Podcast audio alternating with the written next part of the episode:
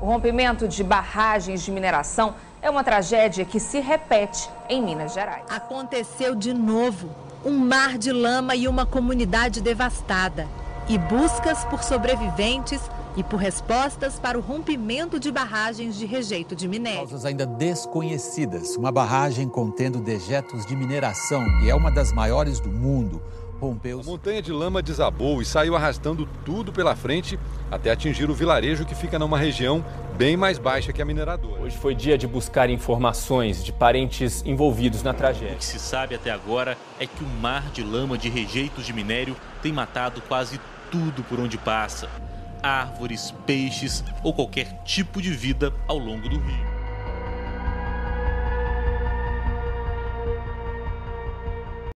O Brasil vinha se recuperando de uma crise econômica e política que o atingia desde 2014.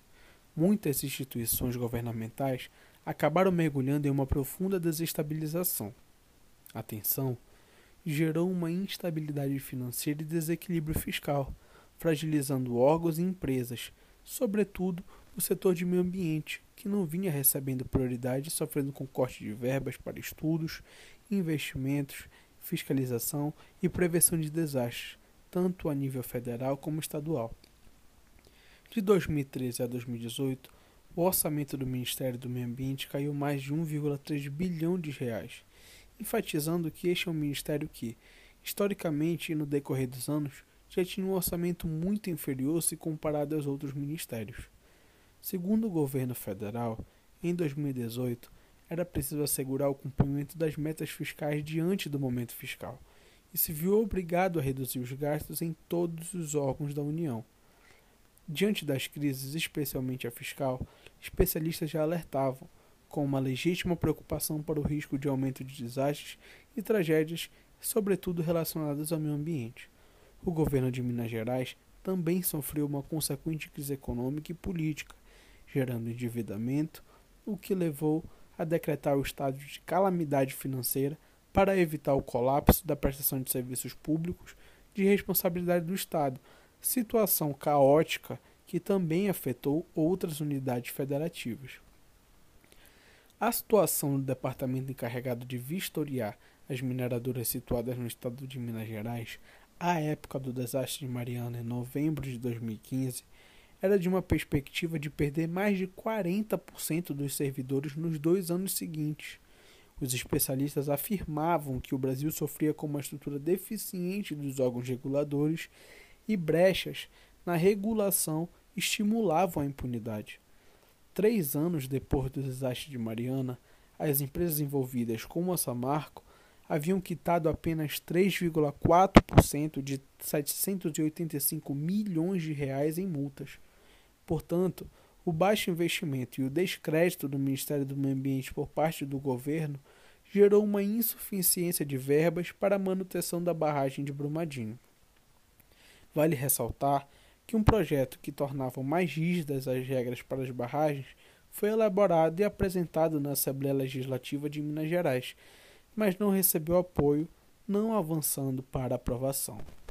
Brumadinho é um município brasileiro do estado de Minas Gerais Localizado a 65 quilômetros da capital mineira, Belo Horizonte, sua população estimada no ano de 2018 era de 39.520 habitantes.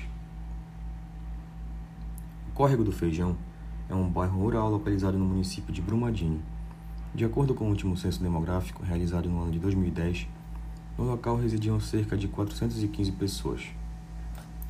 Controlada pela mineradora Vale, a barragem de rejeitos denominada Barragem da Mina Córrego do Feijão acumulava rejeitos de minério de ferro e ficava localizado no Ribeirão Ferro e Carvão, na região do Córrego do Feijão. O rompimento da barragem ocorreu no início da tarde do dia 25 de janeiro de 2019 e está entre as maiores tragédias industriais, humanitárias e ambientais já ocorridas no Brasil, contabilizando um total de 259 pessoas mortas e 11 desaparecidas.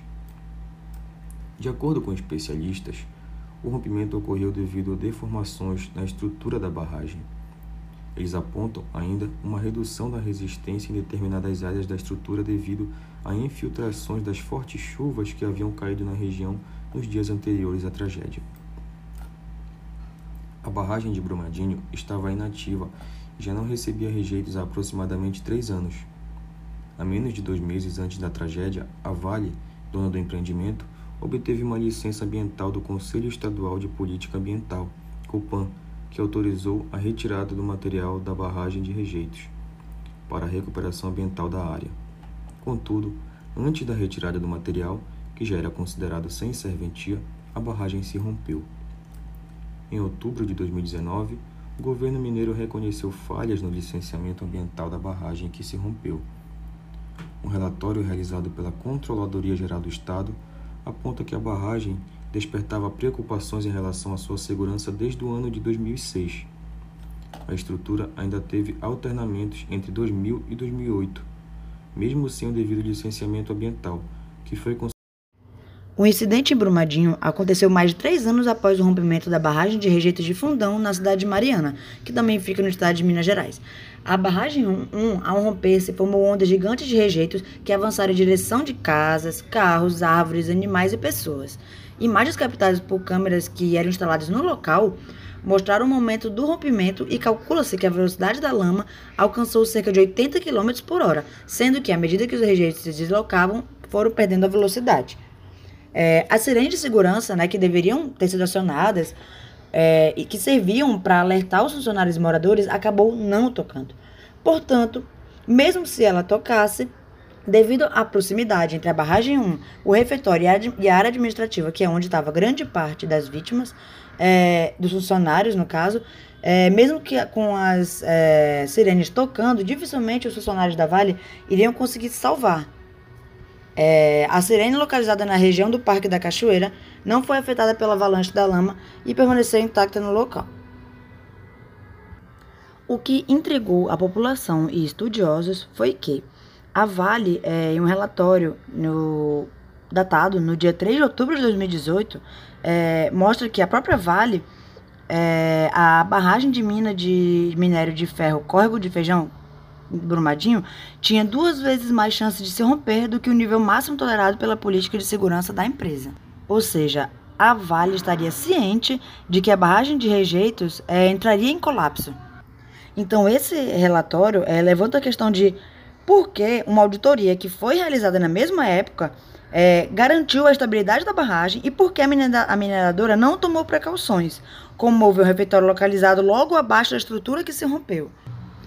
O colapso da barragem de Brumadinho ocorreu em 25 de janeiro e foi a mais mortal tragédia de mineração do Brasil e o segundo desastre envolvendo uma barragem de rejeitos de minério de ferro em pouco mais de três anos no país.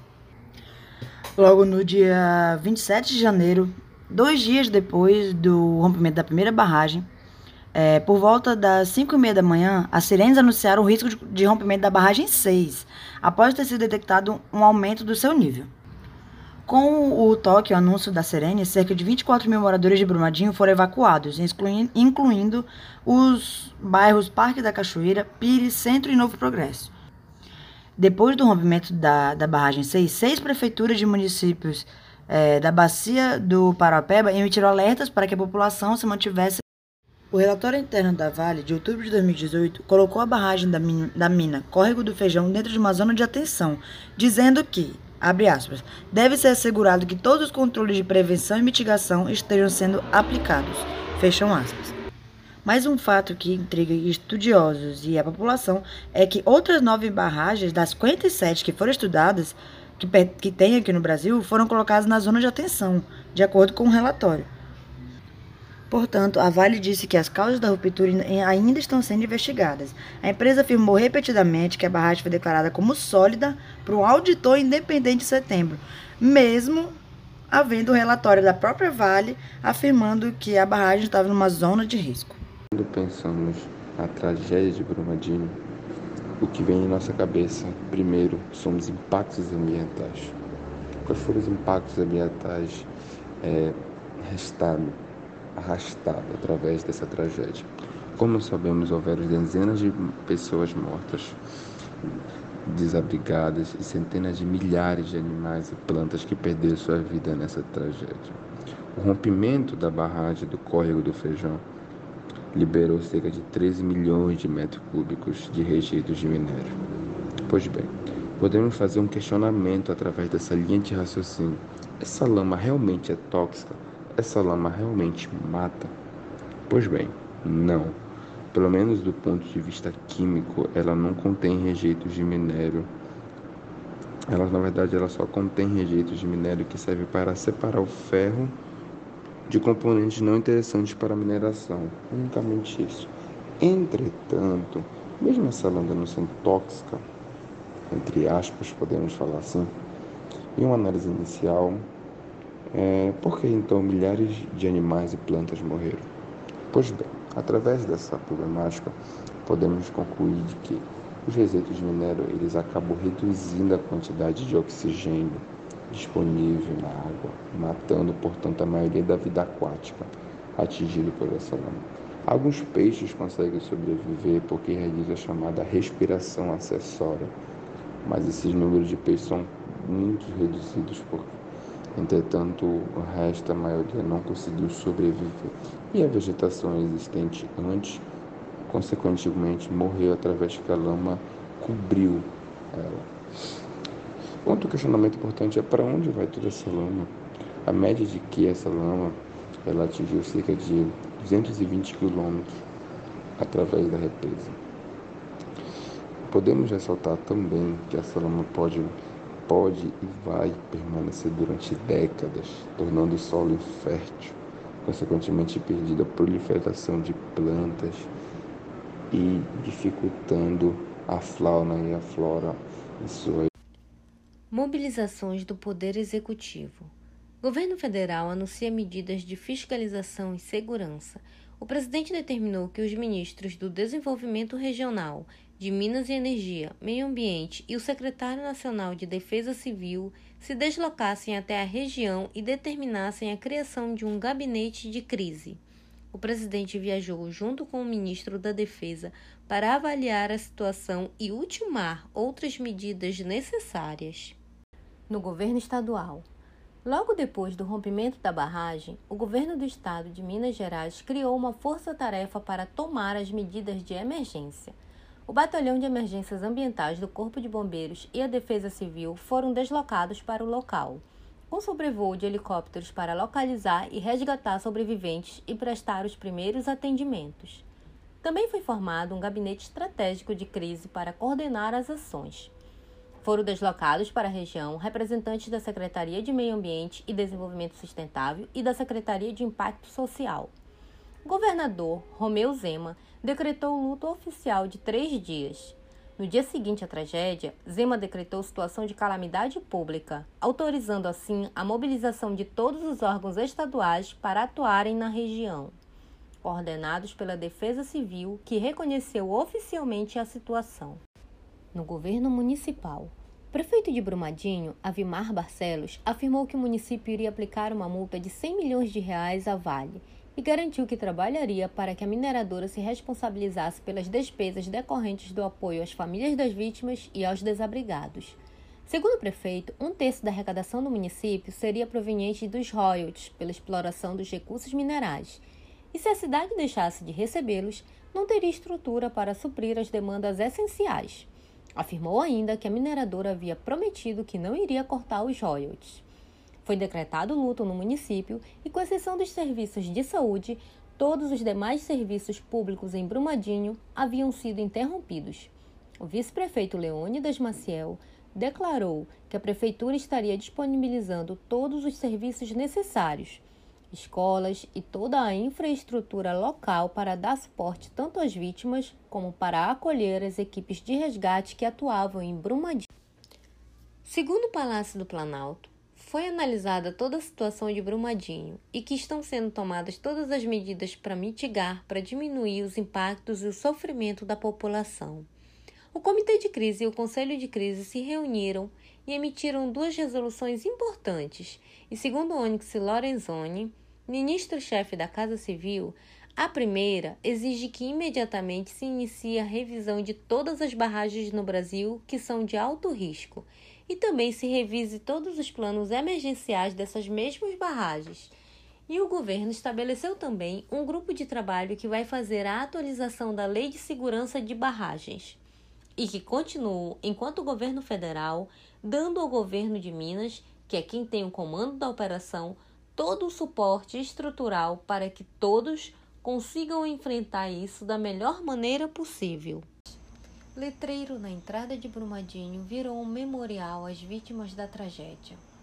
Em 14 dias após o colapso, já havia sido realizadas três reuniões entre moradores e membros da empresa, sendo que em nenhuma delas houve consenso sobre as reivindicações. Em um dos encontros, foi registrado desde gritos e lágrimas até trocas de ofensas e pedido de reforço policial. Os representantes da Vale se recusaram a aceitar os pedidos da comunidade afetada pela lama da barragem em Brumadinho.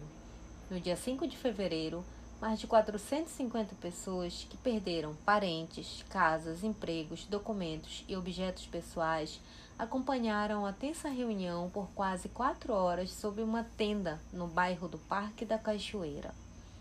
Eles esperavam que a mineradora trouxesse respostas para uma série de demandas de urgência elaboradas por membros da comunidade e representantes de movimentos sociais.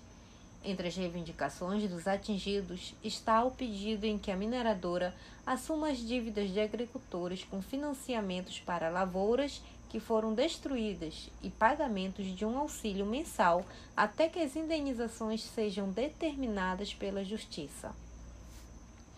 O promotor estadual André Stern, presente nas negociações com a mineradora, discutiu com um advogado da Vale que havia chamado o rompimento da barragem de acidente. Stern afirmou que o Ministério Público não aceita que foi um acidente, diz que foi um crime. A comunidade também denunciou ao Ministério Público que o atestado de óbito de muitas das vítimas apresentava como local da morte a inscrição Evento em Brumadinho e omitia a tragédia envolvendo o colapso da barragem. Os representantes dos moradores esperam que o Instituto Médico Legal, o IML, altere essa informação, já que as vítimas estavam em casa ou trabalhando. O governo de Israel enviou uma missão para ajudar na localização dos desaparecidos. A missão trouxe equipamentos que permitem encontrar, utilizando imagens, corpos em até 4 metros de profundidade. A delegação, composta por 136 integrantes, soldados, oficiais, engenheiros, médicos e especialistas da unidade submarina da Marinha Israelense, trouxe 16 toneladas de equipamentos. O grupo chegou em Brumadinho no dia 28 de janeiro e permaneceu até o dia 31, quando os trabalhos foram finalizados, deixando mapas com as estimativas de onde poderiam estar os corpos de parte dos desaparecidos. Bom, Agora vamos falar com o Ministério Público de Minas Gerais frente à tragédia da Vale em Brumadinho. É, desde o rompimento das barragens do complexo minério Parauapeba, uma força-tarefa do Ministério Público de Minas Gerais foi organizada e atua no caso para garantir medidas emergenciais de responsabilização pela tragédia e de reparação de danos aos atingidos. É, essa força-tarefa é composta de promotores com atuação nas áreas criminal, meio ambiente, direitos humanos, saúde, patrimônio público, educação, defesa das crianças e adolescentes, entre outros. Esse grupo ele vem, ele vem trabalhando para que a Vale ela seja condenada a mitigar todos os danos ambientais ocasionados pelo rompimento de suas barragens, reparar integralmente os danos socioambientais provocados e prevenir novas tragédias em áreas onde persistam riscos ocasionados pela atividade de mineração. E algumas medidas já foram alcançadas, como o bloqueio de aproximadamente 5 bilhões da Vale além de apresentação de denúncia para a punição criminal dos responsáveis pela tragédia, e sobre pessoas arrasou meio ambiente em boa parte do rio Paraopeba, destruindo a segunda maior fonte de água para o abastecimento da região metropolitana de Belo Horizonte e deixou milhares de pessoas atingidas. Por sua complexidade e consequências catastróficas, apresentou-se como um enorme desafio para o poder público, as instituições não governamentais e para a própria sociedade, dada a necessidade de ações imediatas e eficazes para o enfrentamento do desastre e reparações dos danos. É, nesse processo de pós-tragédia, uma das instituições envolvidas é o Ministério Público de Minas Gerais, o MPMG. Então, cabe a ele o dever de ser uma espécie de ponte entre o poder público e nós cidadãos para que as leis que nos regem nossos direitos sejam cumpridos e não violados. Então, podemos falar como atua e quais as ações do Ministério Público no caso do rompimento da barragem de Vale em Brumadinho. Natália Passarinho com as últimas notícias. O rompimento da barragem da Vale em Brumadinho, Minas Gerais, que deixou mais de 50 mortos, é destaque nos jornais internacionais. O britânico Financial Times diz que a tragédia levanta questionamentos sobre a responsabilidade da Vale, três anos depois de o rompimento da barragem em Mariana deixar 19 mortos e ser classificado como o maior desastre ambiental do Brasil. O francês Le Monde destaca o alto número de desaparecidos e a ajuda oferecida por Israel, que enviou 130 militares ao Brasil munidos de equipamentos como sonares. Nos Estados Unidos, o New York Times diz que os moradores de Brumadinho vivenciam pânico e revolta e acusam a Vale de agir de forma irresponsável.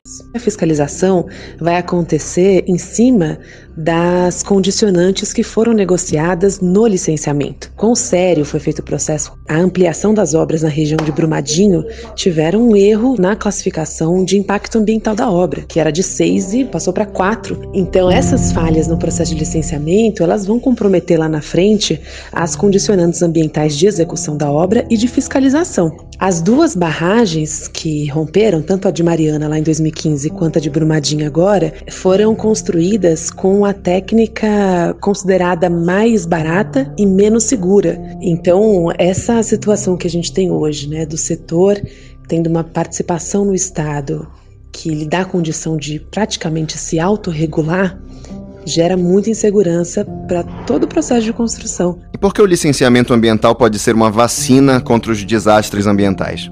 O licenciamento é a única forma de vacina contra esses desastres, né? Ele existe justamente para garantir a segurança da obra. Existe numa forma simplificada para obras de baixo impacto ambiental. É importante que a gente saiba que já existe uma forma simplificada para obras de baixo impacto ambiental e uma forma mais complexa para obras de alto impacto, que é o licenciamento em três fases. Então, o licenciamento prévio, o licenciamento de instalação e finalmente de operação. E essas fases existem justamente para garantir que haja um planejamento, um estudo de impacto ambiental que é feito pela empresa, levado para o órgão, as condicionantes são negociadas justamente para evitar esse tipo de segurança. E existe, além do licenciamento ambiental, existe uma política nacional de segurança de barragens que também exige uma implementação nos estados, né? A maior parte do licenciamento de obras é feito por órgãos estaduais. Então, também tem esse desafio de trazer essas normas para o nível estadual, né, para implementação no nível estadual. E especialmente sobre a Vale, qual é o passado e o presente da relação dessa empresa, que já foi estatal e foi privatizada, com o poder público? Tem uma coisa interessante da Vale no aspecto ambiental, que é como a empresa tem uma cara verde e investe em muitos projetos, tem um fundo que investe em projetos socioambientais, marca presença junto com ONGs para apoiar projetos de sustentabilidade. E por outro lado, é uma das campeãs de multas no IBAMA, né, dentro do seu setor que não é exatamente um, uma exceção dentro do setor extrativista, né? Tanto mineradoras, a, a própria Petrobras, é, são empresas que investem muito em projetos que marcam a sua ação como uma empresa socialmente responsável, ambientalmente responsável, mas ao mesmo tempo persistem em erros e falhas e acidentes, para usar as palavras que essas empresas usam para justificar esse tipo de desastre e questiona continuamente as multas que elas recebem desses órgãos. O que também diz muito sobre o que o governo atual questiona, né, sobre as multas ambientais que são questionadas na justiça, né, e que só 5% das multas são pagas, a maioria é questionada na justiça, é questionada por empresas de grande porte que se recusam a pagar a multa e, e se recusam a serem reconhecidas como réu.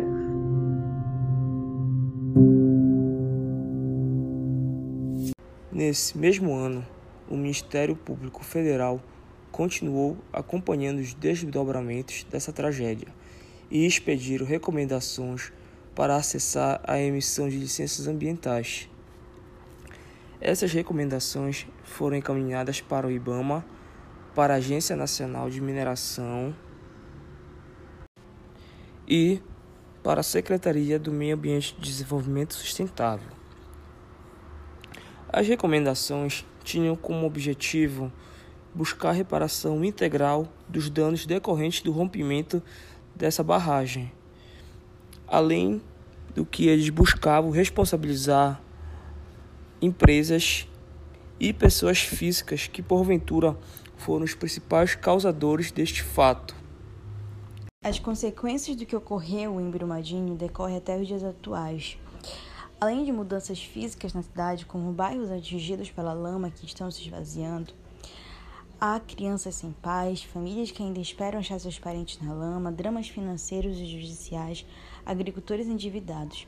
O incidente ainda não teve um desfecho judicial, visto que no dia 20 de janeiro de 2020, o Ministério Público de Minas Gerais apresentou denúncia contra 16 pessoas da Vale e da consultoria alemã responsável pelo laudo que atestou a segurança da barragem por homicídio doloso, que é quando há intenção de matar ou se assume o risco de matar e pelos crimes ambientais. Para o Ministério Público, ficou demonstrada a existência de uma promíscua relação entre as duas corporações denunciadas, no sentido de esconder do poder público, sociedade, acionistas e investidores a inaceitável situação de segurança de várias das barragens de mineração mantidas pela Vale, diz o órgão.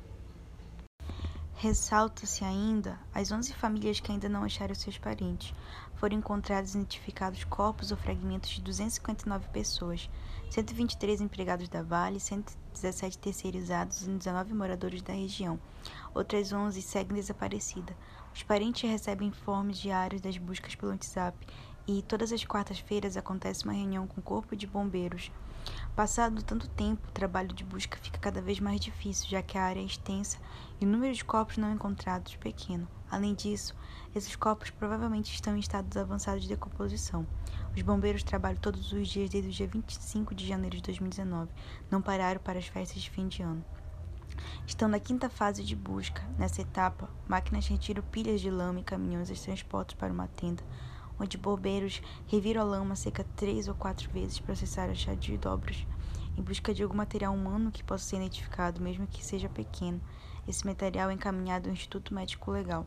Não há previsão de quando a operação será encerrada. Isso só acontecerá quando todos os corpos forem achados ou quando não for mais possível, devido à decomposição material, encontrá-los. Férias indenizações, uma parte das famílias de vítimas aceitaram um acordo firmado em julho entre a Vale e o Ministério Público do Trabalho de Minas Gerais. Ele prevê 50 mil pagos para cônjuges, pais e filhos das vítimas e 150 mil para irmãos e o pagamento de um seguro adicional por acidente de trabalho no valor de 200 mil aos pais, cônjuges ou companheiros e filhos. Também estabelece recompensar por danos materiais compatíveis com salário e gratificações dos empregados no valor mínimo de 800 mil, além de plano de saúde para cônjuges e filhos, auxílio para o pagamento de escola. Mas nem todos aderiram a isso. A Vale apenas sentou com a justiça e decidiu um valor. Muitas pessoas não foram ouvidas. Além do mais, Quanto vale uma vida? Porque ali foram milhares de vidas, foram famílias, foram o amor de alguém que morreu ali, foram sonhos. Então, até quando isso vai acontecer? Até quando vai haver desastres ambientais causados por, pelos seres humanos? Quanta tristeza, me perdoe Não sei se tua lama vai secar, não aprendemos com Mariana. É a força da grana que fez a tua vida se afogar. Mas prometemos não te abandonar se é que podemos dizer o que virá pelo caminho. Brumadinho.